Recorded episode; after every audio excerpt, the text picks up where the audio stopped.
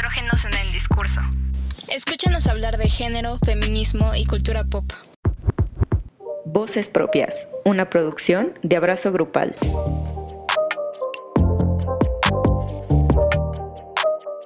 Hola a todas las personas que nos escuchan, una semana más aquí en el programa Voces Propias, esperemos estén muy bien. Eh, yo soy Aranza López y como saben siempre me acompaña América. ¿Cómo estás, Ame? Hola, muy bien, muy contenta porque hoy una vez más tenemos una invitada muy especial. Su nombre es Mon Lara y bueno, me gustaría que se presentara, pero antes decirles que pues ella la contactamos por Twitter. Ustedes sabrán que yo amo Twitter y justo su descripción en su perfil dice amar como protesta, que pues creo que eso ya habla un poco del tipo de persona que es Mon. Y pues muchas gracias por estar aquí. ¿Cómo estás? Hola, muchas gracias por invitarme. Qué emoción, qué bonita presentación. Gracias por, por estar en el programa. Estamos bien agradecidas y felices de que estés aquí. Sí, sí, estamos muy felices. Em, ¿Crees que nos podrías presentar como un poco sobre quién eres para eh, aquellas personas que nos escuchan te conozcan un poquito más? Sí, claro. Pues me llamo Mónica Lara, todo el mundo me conoce como Mon Lara. Tengo 23 años, estudio psicología en la Universidad Ibero y voy en séptimo semestre y pues no sé qué más decirles. Me gustan los perritos, me gustan las plantas, estoy medio metida en el feminismo y así. Súper, pues muy parecido al contexto de Ara y yo, ¿no? También, bueno, yo estudiante, este, Ara docente y pues también medio metidas en el feminismo, vaya. Sí, aquí andamos. El otro día yo estaba pensando de que, o sea, a veces es cansado sí, ser feminista, ¿no? Como que a veces dices de que, güey, ya no quiero pensar en nada de esto. Es un, un camino difícil. Y justo por eso decidimos también, pues, invitar a Mon, porque queremos hablar de un tema que, pues, es delicado, es difícil, más cuando, cuando estás en esto del feminismo, que es, pues, cómo lidiar por así decirlo, con la pérdida de una persona que ha sido denunciada, ¿no? Por acoso o por machismo en general, cómo es que pues rompes esos lazos, que empiezas a creer en la víctima y no en tu amigue que fue denunciada.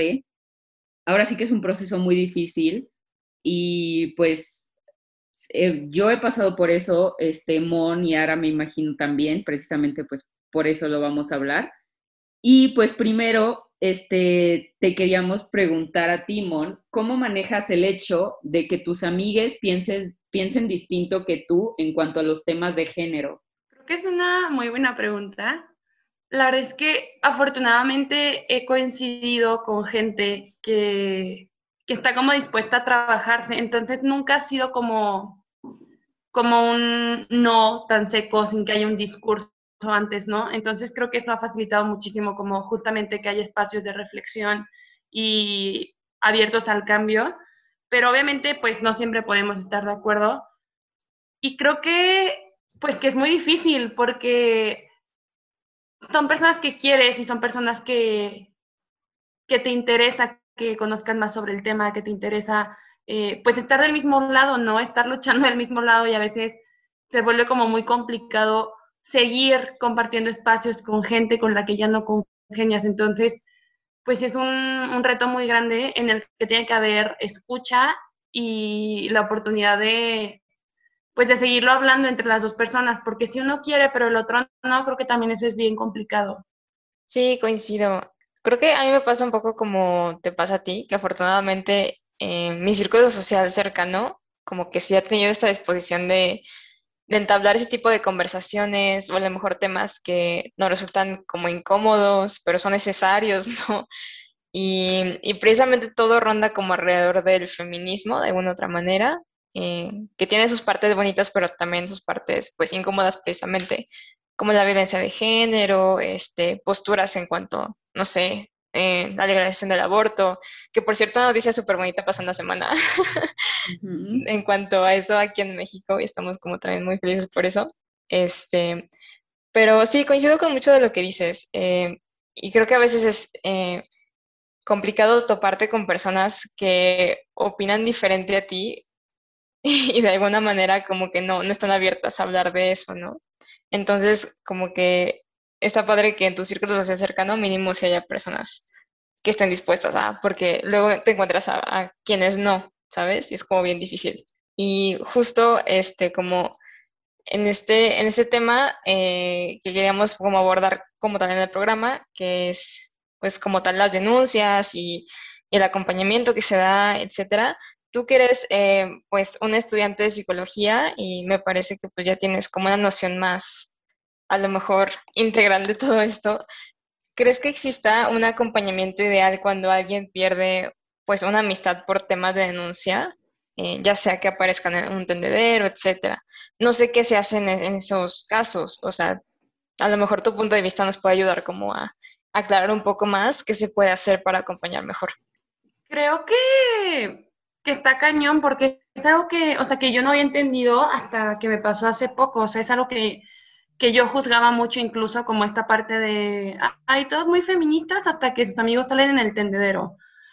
Y, y, creo que le falta un chorro de empatía a esa frase, ¿no? Porque, pues al final de cuentas, no nos damos cuenta que los agresores, los abusadores siguen siendo personas. Y no digo esto como para justificarlos, pero sí como para volverles la humanidad y no perder de vista que estas personas no son ni su peor versión ni su mejor versión. Y que hay gente que solo conoció su mejor versión. Entonces, creo que es hasta lo lógico que lleguen a dudar, que les cueste trabajo separarse de estas personas, porque al final compartieron su vida con ellos. Entonces, se me hace muy inhumano exigirle a alguien con tanta, como, o sea, como tan arraigados, como tan enfrascados de que no, corta vínculos, ya no le hables, no tienes que poner en duda su palabra. Y se me hace como muy fuerte, porque al final de cuentas, o sea, volvemos, no es blanco y negro, ¿no? Es como esta dualidad que existe en las personas, estos matices.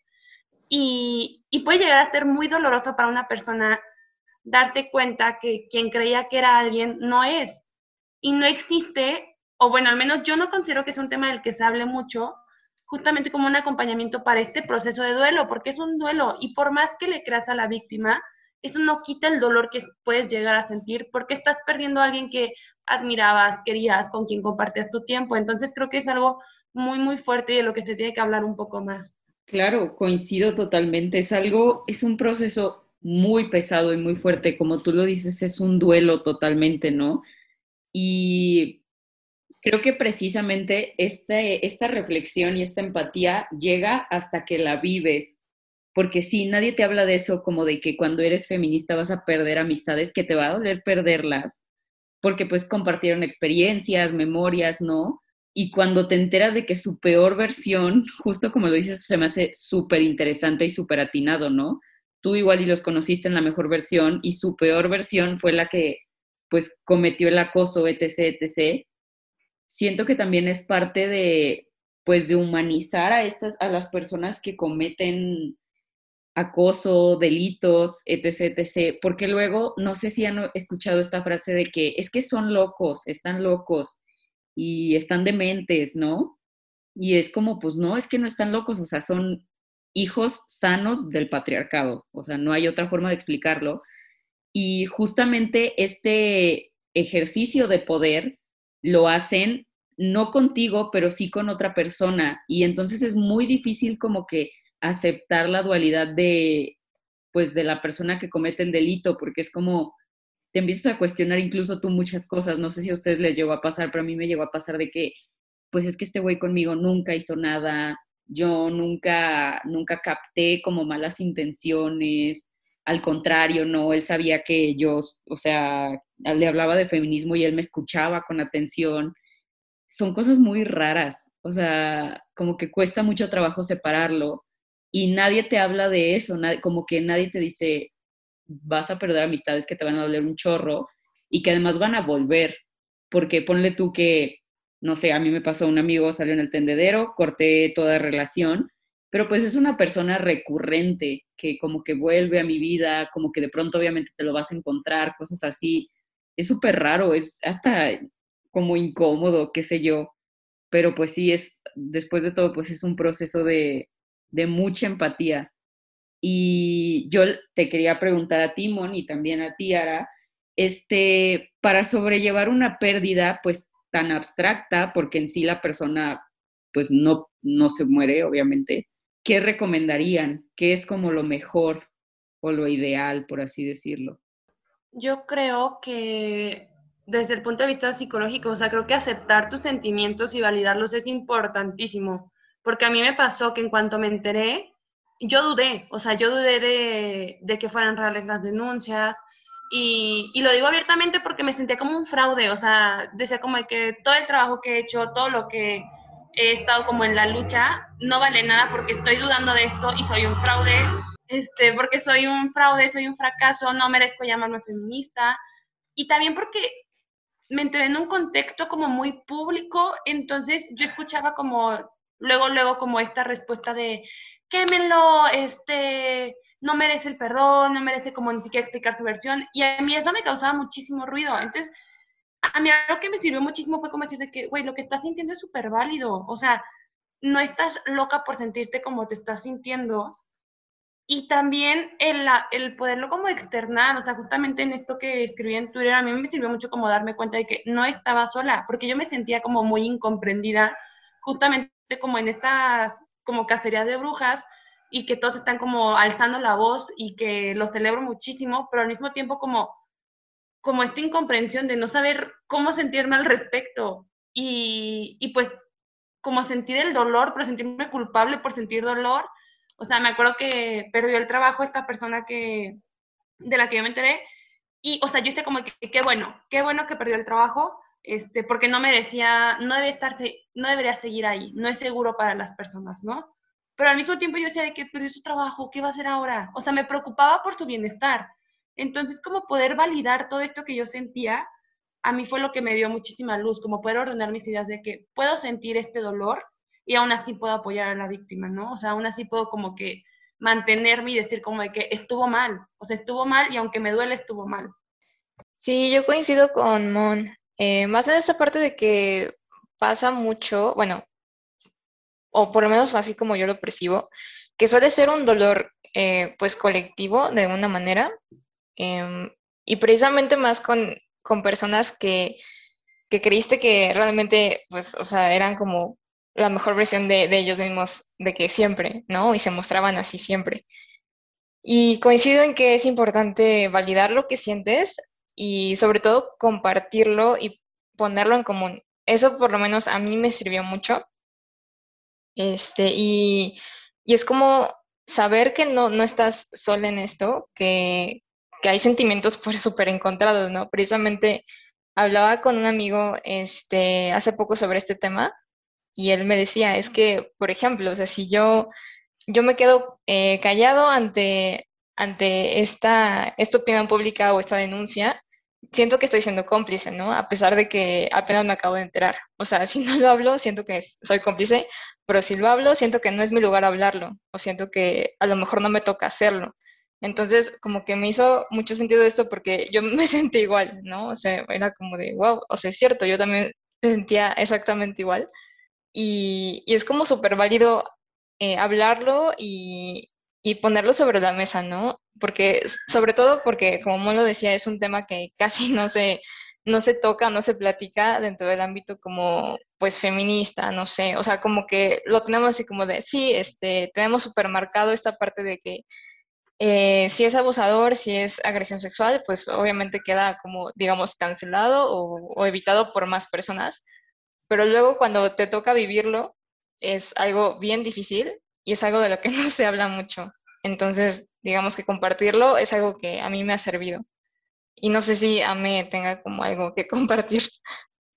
Sí, yo coincido totalmente. Siento que, pues precisamente poder hablar esos sentimientos es muy importante porque luego te encuentras con personas que se sienten igual, ¿no? Precisa, esto que dicen de que es que yo me siento cómplice, a mí me pasa mucho que si yo convivo con personas que tienen denuncia, en mi mente está todo el tiempo de que qué hipócrita soy, ¿no? O sea, como que estoy pues traicionando los principios feministas, pero luego digo, pues es que no es como que me vaya a graduar, o sea, esto no es un examen de tiempo completo, ¿saben? No es pues después de todo yo sé cuáles son mis acciones y sé por qué convivo con esas personas, ¿no? O sea, no te digo de que, ay, somos amigos, los invito por un café, pero pues si me los encuentro de que, no sé, con su mamá y la mamá me saluda, pues obviamente también saludas al güey, ¿estás de acuerdo? O sea, son como que, no sé, contratos sociales que tienes porque conociste a la persona en algún momento,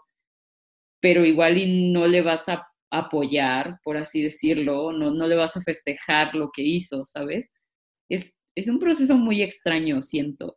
Y, por ejemplo, esto que decían de que te preocupas por su trabajo, cosas así, siento que es como lo más como humano. Y después de todo, pues también a veces tenemos que recordar que más que feministas, pues somos humanas y tenemos estos sentimientos perfectamente naturales que a veces en este diálogo como de guerreras y de fuertes, nos olvidamos precisamente de la ternura que podemos también tener, ¿no? Y con la que también podemos luchar. Y nos deshacemos de ella como para, pues, para alejar a estas personas por completo cuando no tiene por qué ser así. También podemos ser, pues, sentimentales, nostálgicas en cuanto a lo que les pasa a estas personas, porque no podemos deshumanizarlas. O sea, creo que sería pues es absurdo creer que de un día a otro puedes deshumanizar a una persona y borrarla completamente de tu vida. No sé ustedes qué, qué piensen.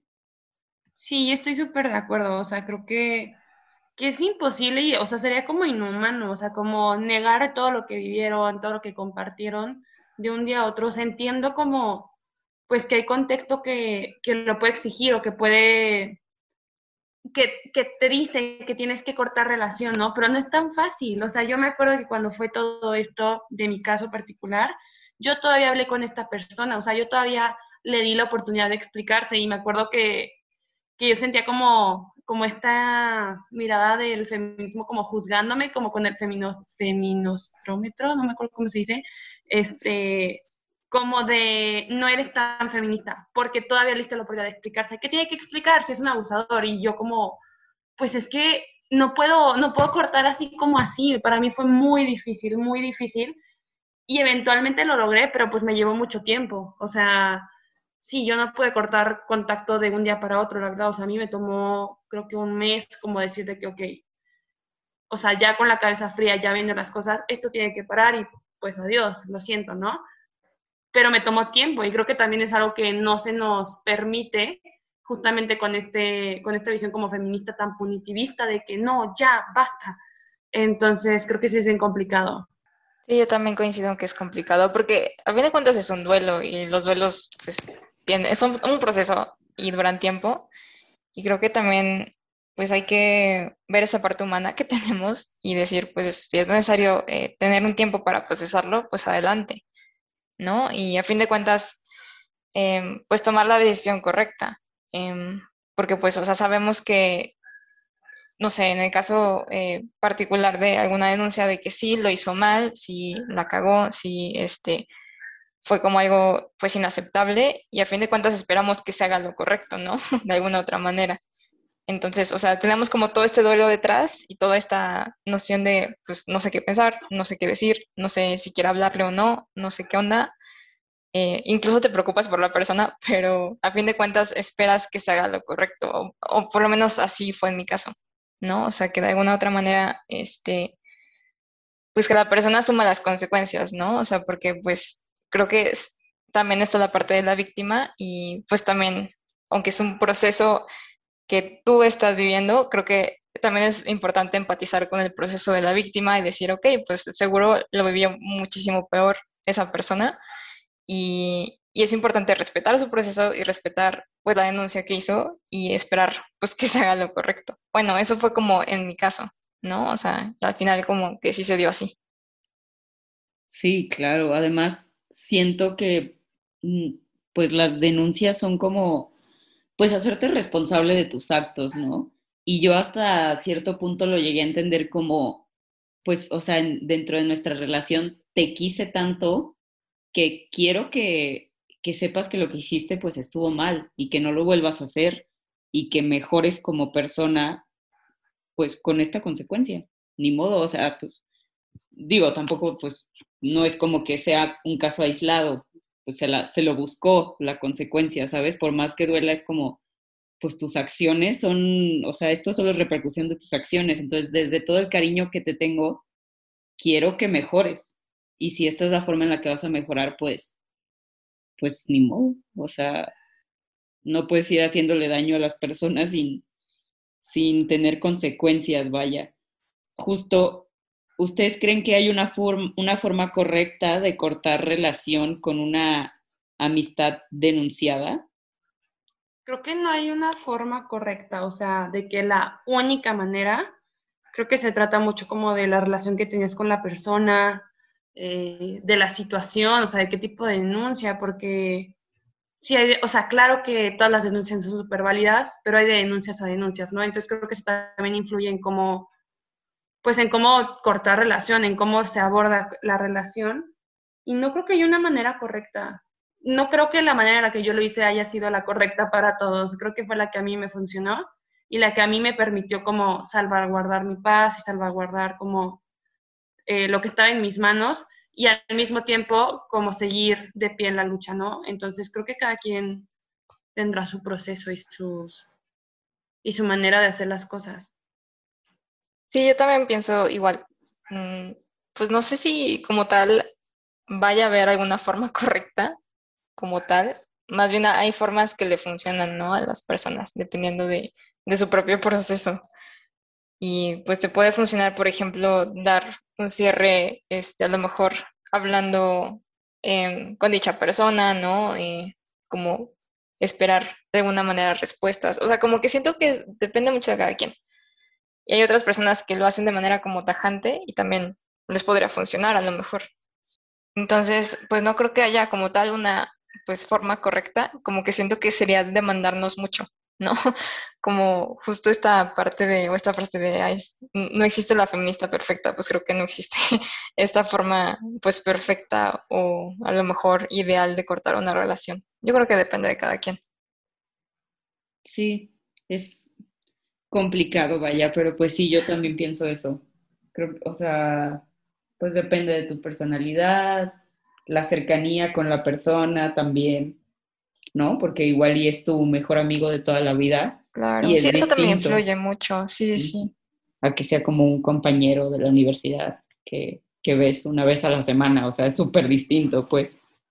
Sí, o a que conozcas la víctima, ¿no? O sea, chance y los dos son de tu círculo social y, o sea, ahí es totalmente diferente también. Eso está muy, muy cabrón. O sea, ahorita que lo dijiste, dije que, güey, sí.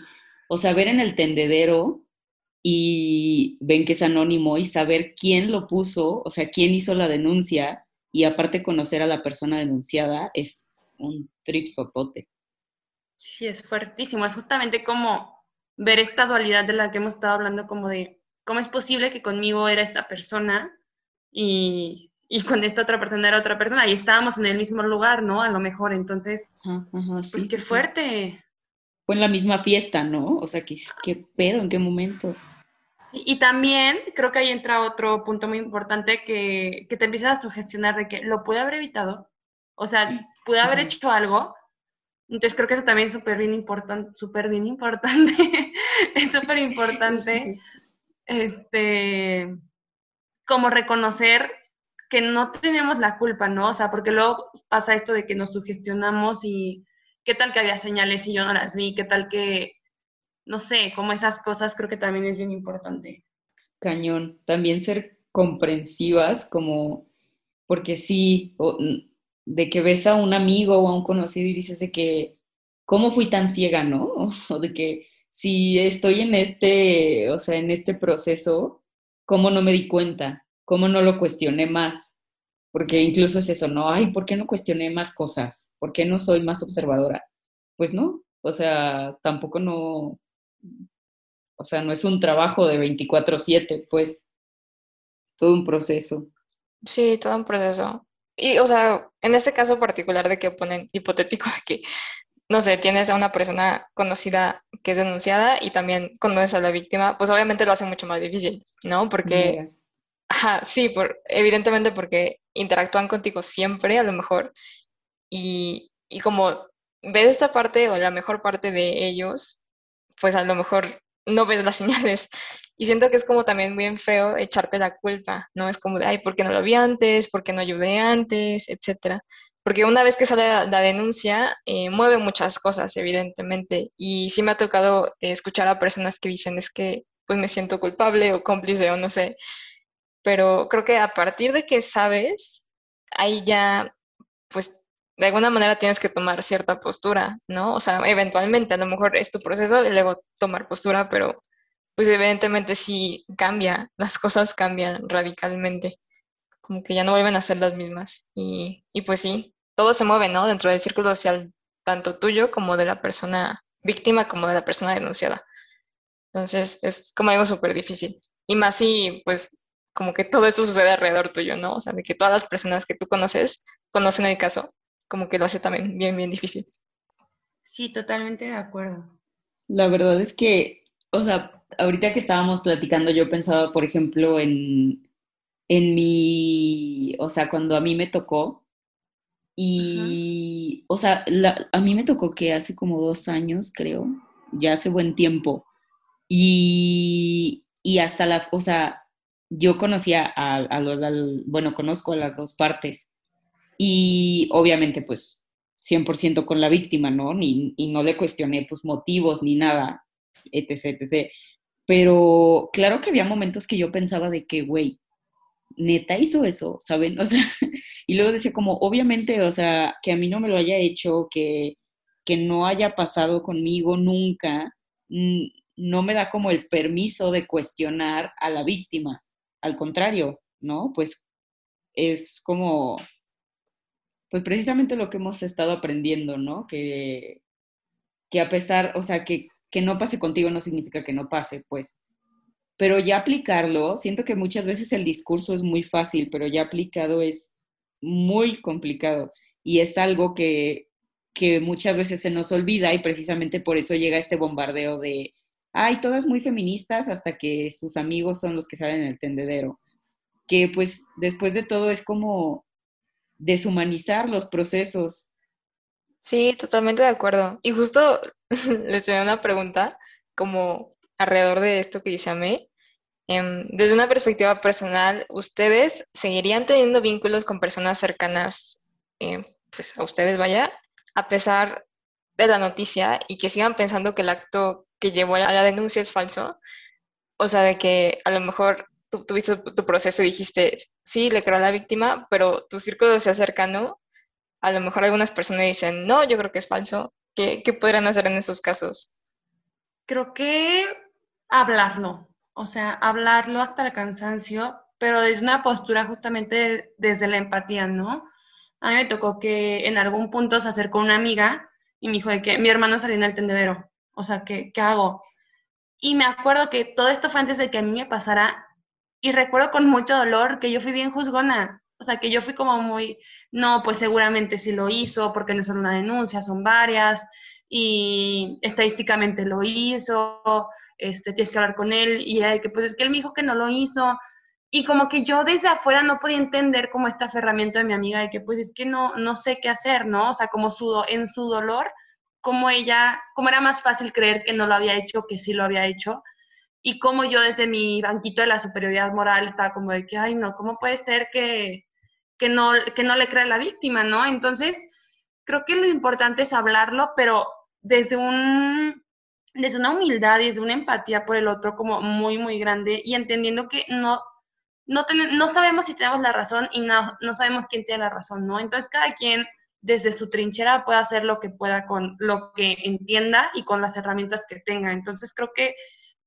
que sí es importante hablarlo entre el círculo social, que sí va a ser importante que sea algo que esté sobre la mesa y que todos hablen activamente y que sean conscientes de lo que significa para, para las víctimas o de lo que significa para quienes siguen rodeándolo, pero, pero creo que sí puede haber un diálogo. Supongo que hay de casos a casos, ¿no? Como siempre, pero creo que sí es importante que se hable, pero sí desde la humildad y desde la empatía. Me encantó lo que dices de el banquito de superioridad moral, porque coincido, siento que todas alguna vez nos hemos subido y es como, pues desde ahí es muy, muy fácil juzgar los procesos, ¿no? por ejemplo, ahorita que tú dices lo del hermano, no manches, o sea, yo tengo un hermano y no sé qué haría. O sea, si mi hermano saliera en un tendedero, tuviera una denuncia, ¿qué haces? O sea, pues después de todo es tu hermano, es, es familia. Y más cuando, o sea, sabemos que la familia no necesariamente tiene que ser como el, el núcleo más sano, ¿no? Pero en mi caso sí. Y entonces como que no, no, o sea, me lo imagino y digo como, güey, ¿qué haces? ¿Qué, eso, o sea, está pesadísimo porque no es una persona que puedas ignorar, no es como que, ay, desapareció, pues si vives con tus papás y con tus hermanos todavía, hermanes, pues ¿qué haces? O sea, es un proceso, un proceso totalmente, está muy cañón. Sí, o sea, no es como que lo vayas a ignorar, lo vas a ver diario en todos los eventos familiares, o sea, creciste con esa persona, creo que sí es algo bien complicado y que, que cuesta entender desde afuera, o sea, sí es algo que por más que lo hablemos, o sea, porque yo lo había hablado, creo que es muy a la ligera en comparación a cómo se siente, ¿no? Entonces, sí es algo bien fuerte. Sí, coincido con ustedes. Como que más allá de este banquito de superioridad moral, es este banquito de buscar la validez moral, como en todo el tiempo de alguna manera, también es bien pesado. La otra vez, la otra vez escuché una frase que decía que muchas veces dentro del feminismo cambiamos la validez y la aprobación masculina por la aprobación de las feministas. Totalmente. Que, que puede deshumanizarnos, ¿no? Que puede llegar a este punto en el que por quedar bien, por ser la más correcta, la más políticamente correcta, por ser la más disruptiva, dices cosas que a lo mejor no has pensado y que les falta muchísimo como esta parte del sentimiento, ¿no? De la empatía. Entonces, creo que eso también que mencionas es bien fuerte. Claro, eso, y eso está bien cañón porque en esta como búsqueda de la feminista perfecta, terminamos replicando las, las acciones dañinas del patriarcado, pues, y entonces pues nos juzgamos terriblemente, nos deshumanizamos, eh, un chingo de reglas, nos juzgamos un buen por cualquier cosita, y eso también está muy cañón, ¿no? Por eso también luego es importante precisamente abrir estos espacios de diálogo, poder hablar sobre nuestros procesos sin, sin juzgarnos, ¿no? Más bien viviéndolos y acompañando desde la empatía, porque pues es difícil, está complicado. Sí, totalmente de acuerdo. Y justamente como dices, ¿a cuánto daño hace como la búsqueda de esta aprobación? Entonces, pues sí, o sea, es algo que se tiene que hablar totalmente. Sí, tal cual ser críticas con el movimiento también, porque a fin de cuentas es como una extensión de lo que llegas a hacer tú en tu vida personal. O sea, si de verdad em, estás como en constante búsqueda de validez, de aprobación dentro del feminismo, a lo mejor puede llegar a ser como súper dañino, porque como dije, pues no hay feminista perfecta y creo que no hay un camino como recto para ser una feminista, ¿no? Y a fin de cuentas, pues somos humanas, ¿no? También tenemos pues emociones, contradicciones incluso. Y pues este tipo de, casos creo que sí mueven un chorro, pero así un chorro. Es ahora sí que paciencia con una misma, con el movimiento, con, las víctimas también, empatía, y pues con él, la, le denunciade, que pues, pues a veces el, o sea, el cariño no se borra de un día a otro, pero pues pues la protesta tampoco, ¿no? Entonces es crear resistencia con empatía, no, no nos queda de otra.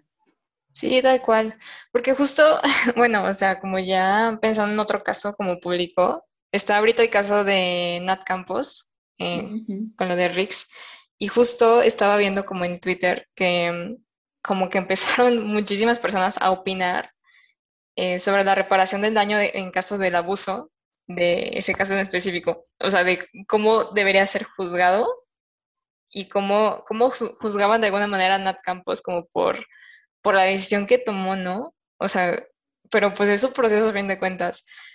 Entonces, no sé qué opinan de eso, porque justo leí un tweet que decía, es demasiado abrumante y desgastante leer a tanta gente opinando sobre la reparación de daños en caso de abusos. Y bueno, yo coincido mucho porque pues es, es una cuestión como súper personal para la víctima y, sacarlo como en público, eso siento que ya es otro nivel. O sea, de verdad sí, está muy cabrón. Sí, totalmente de acuerdo. O sea, creo que, que justamente lo que a la víctima le dé paz es lo que debe hacerse, ¿no? O sea, como respetar ese espacio y esos deseos de la víctima. Pero creo que sobre todo en México tenemos una, una cultura como punitivista tan arraigada que para nosotros justicia es igual a cárcel y no, no concebimos que hay otras formas de justicia, que hay otras formas de reparar el daño, ya sean monetarias o restaurativas. O sea, creo que, que justamente como no vemos más allá de lo que puede llegar a ser y mucha gente se llega como a proyectar y quieren saciar su propia sed de venganza en chivos expiatorios como pueden ser Ricks, ¿no? O sea, como, no, que lo metan 50 años, pero pues no es lo que quiere la víctima, no es lo que dicta nuestro sistema penitenciario. Entonces, no sé, creo que sí es como otro tema totalmente que también da para muchísimo. Coincido, la verdad es que es un... Y más, yo leí uno que decía de que mientras la víctima está en paz con la sentencia, ya, con eso es suficiente. Y sí, además, pues sí ya, o sea, por así decirlo, ya está Riggs como en este, pues advertencia, ¿no? Como, oye, este tipo, si te lo topas, cuidado, o si te invita a salir, cuidado, ¿no? Que pues eso también es parte de la denuncia, ¿no? Que no le toque a otra mujer vivir lo que tú viviste, lo cual a mí me parece súper importante. Y que ella esté tranquila ya con el resultado, siento que es suficiente.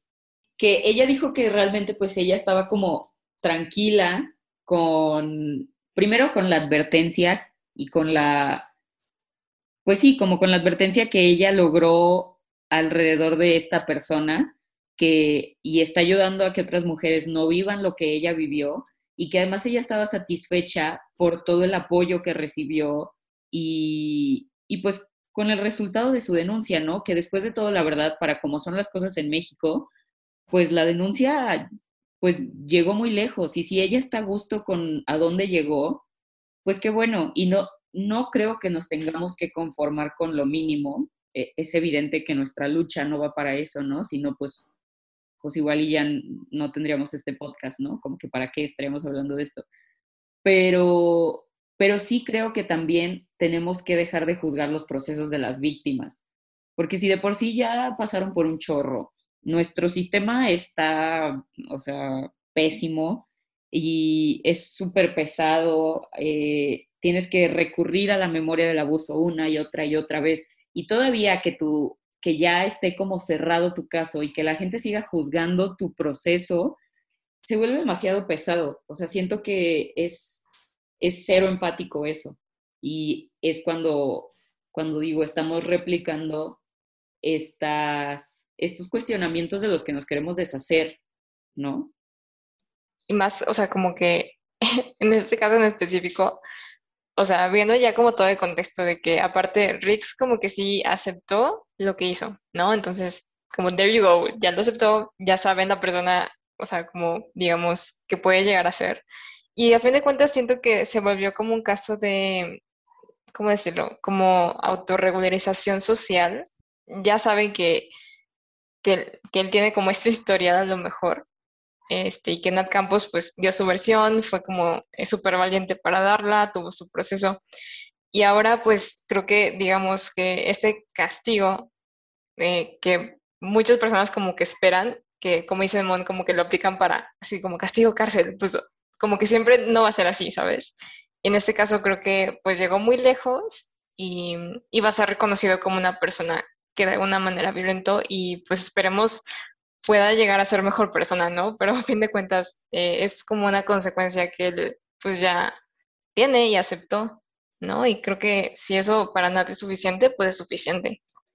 Sí, completamente de acuerdo. O sea, como dice Ame, ¿no? Lo que le dé paz a la víctima y lo que ella decida es lo que, pues lo que toca, porque al final de cuentas con ella es con quien tiene la deuda Rix en este caso. Claro, justo. A veces como que siento que, o sea, se piensa que como que se apropian de la deuda, por así decirlo, y es por eso que exigen otras formas de denuncia. Y yo sé y entiendo el coraje y la molestia. Obviamente, a veces causan daños que, no a veces, la mayoría de las veces siempre, eh, causan daños pues irreparables que ciertas sentencias no cubren ni reparan el daño, pero si para la víctima reparan el daño o las dejan en paz, pues ya, o sea, como que ya no es tema. O sea, simplemente seguir prevenidos de esa persona, no, más bien no replicar sus conductas, este, hacer que su contenido no siga siendo vigente, etc., etc., es más importante que exigirle a la víctima que le exija más a su abusador, siento yo. Sí, completamente. Y que parte del objetivo de Nat, y que Nat lo dijo en muchas entrevistas, es, era poner el ejemplo de cierta manera, ¿no? O sea, como alzar la voz, demostrando que a todas nos puede pasar y que todas podemos hacer algo. Entonces creo que, o sea, que su objetivo lo cumplió completamente. Y creo que también se trata de recordar que la denuncia se trata sobre Nat, no sobre Rix, ¿no? Entonces, devolverle el poder a la víctima de que ella pueda hacer lo que quiera con su caso, creo que también es súper importante en lugar de, de, juzgarla, ¿no? Y decir de que no, mejor hubiera hecho esto, no, porque aceptó el dinero, o sea, no sabemos lo que sea que ella le dé paz y lo que sea que sea su objetivo con la denuncia es lo que, lo que hay que acatar, ¿no? Y lo que hay que respetar. No, y aparte, más considerando como todo este sistema penal que tenemos que sabemos que no favorece a la mujer en absoluto. O sea, imagínate, ¿no? Además, eso. Entonces siento que, pues ya, like, ya, o sea, no, no opinar más sobre, digamos, lo que ella debió haber hecho, porque pues no es nuestro lugar, de verdad, no es nuestro lugar. Simplemente es, em, pues, verlo como un caso, em, pues, afortunado y, y, qué padre que se, que se dio de alguna manera justicia de la manera en la que ella, pues, está cómoda, ¿no? Y que ella tuvo como su resolución y su, su cierre en este caso. Porque, pues, sí, tal cual es como, pues, una, un proceso, un duelo, etcétera. Y justo también, eh, como para ya ir cerrando eh, con el programa, yo quería eh, pues preguntarles, bueno, y también a para que nos diga como su punto de vista o, recomendaciones o no sé, algo que les quieras compartir a las personas que nos escuchan, si han pasado por un caso parecido de, pues, de denuncia, o sea, como ellos viviéndola, este, a lo mejor con algún eh, no sé, amigo cercano, amiga cercana, lo que sea. No sé, ¿tú qué puedes como recomendarles o decirles? Yo creo que lo más importante, y creo que ya lo había comentado, pero es que lo hablen, que ordenen sus ideas, que cuiden su corazón, porque va a haber gente que a lo mejor no va a entender lo que están diciendo. Entonces, confíen en su instinto y en quién pueden contarle las cosas, porque, pues sí, o sea, sí hay gente que no entiende como esta parte, y, está bien, cada quien tiene su proceso, ¿no? Pero cuiden su corazón a la hora de, confiarle esta culpa o este dolor que sienten a alguien. Y, y, pues nada, que sigan, que sigan luchando, que sigan alzando la voz y que sigan compartiendo como sus testimonios en esta lucha. Pues ahora sí que muchas gracias, Mon, por haber compartido pues todo esto con nosotras, tanto la parte de tu proceso como los consejos, eh, el apoyo también. Y pues ya saben, si están en la situación, asegúrense de no estar solas, sobre todo. Háblenlo, sáquenlo, llórenlo, platíquenlo, perdónense, entiendan su proceso, porque pues después de todo no es un proceso perfecto. Muchísimas gracias por la invitación, me encantó estar aquí. Ojalá les sirva un poquito algo de lo que vimos. Pues muchas gracias por aceptar la invitación. La verdad, sabemos que no es un tema fácil, sabemos que, o sea, han sido como procesos diferentes de cada una, pero creo que sirvió mucho el espacio, ¿no? Como para poner perspectivas en común. Y de verdad yo también espero que les ayude, pues, a las personas que nos estén escuchando. Y pues bueno, muchas gracias. Eso es todo por hoy y nos escuchamos la próxima semana. Bye. Bye, nos escuchamos después.